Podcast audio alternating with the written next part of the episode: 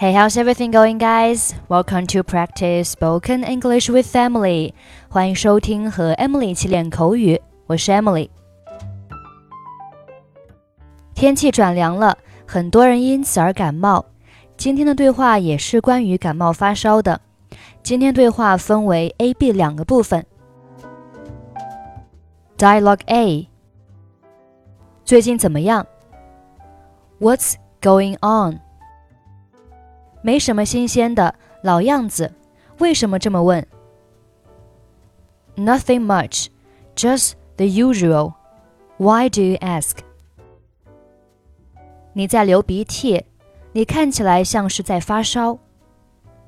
Your nose is running, and you seem like you have a fever. 你是怎么知道的？How do you know? 从你的症状看出来的，我们应该去看医生。去医院的路上，我会教你一些急诊英语。I can see your symptoms. We should go to see a doctor. I will teach you some emergency English on the drive to the hospital. 太好了，我希望那个说英语的医生能帮我。Great. I hope the English speaking doctor can help me. Dialogue B. 请告诉我你的症状。Please tell me about your symptoms. 我老是流鼻涕、发烧，还吐了好几次。您觉得我这是感冒吗？My nose is constantly running.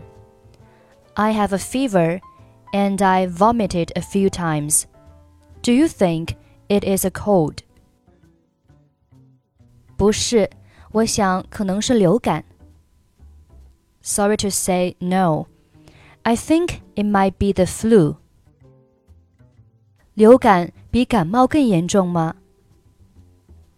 Is the flu more serious than a cold? 是的，流感四处传染更糟糕。Correct. The flu that is going around is rather bad.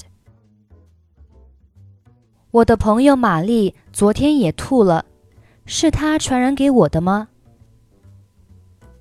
My friend Mary was also vomiting yesterday.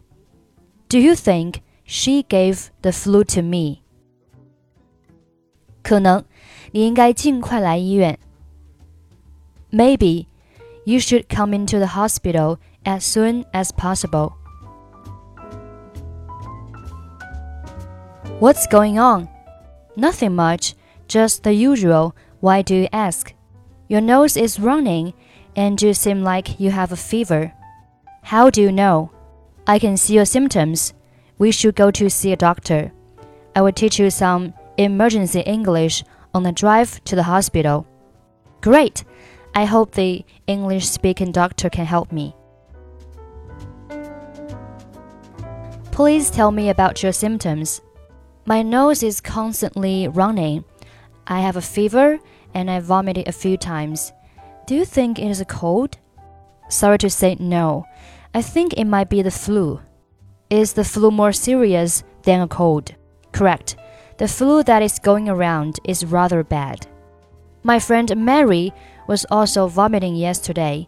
Do you think she gave the flu to me? Maybe you should come into the hospital as soon as possible.